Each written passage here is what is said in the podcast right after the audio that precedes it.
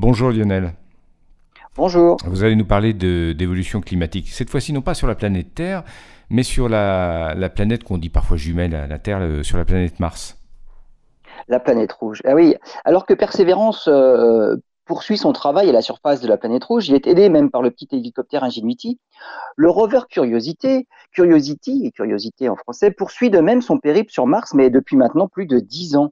Curiosity porte bien son nom, il continue à faire des découvertes étonnantes.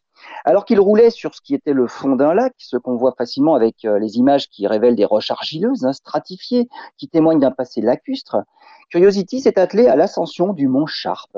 Et en arrivant vers le sommet, il nous montre une importante évolution dans la composition du sol et donc d'un changement climatique majeur. Les argiles laissent la place aux sulfates. Les sulfates se déposent lorsque l'évaporation devient importante pour former des sels. Curiosity nous montre les traces d'un assèchement progressif après des millions d'années d'existence d'un environnement lacustre.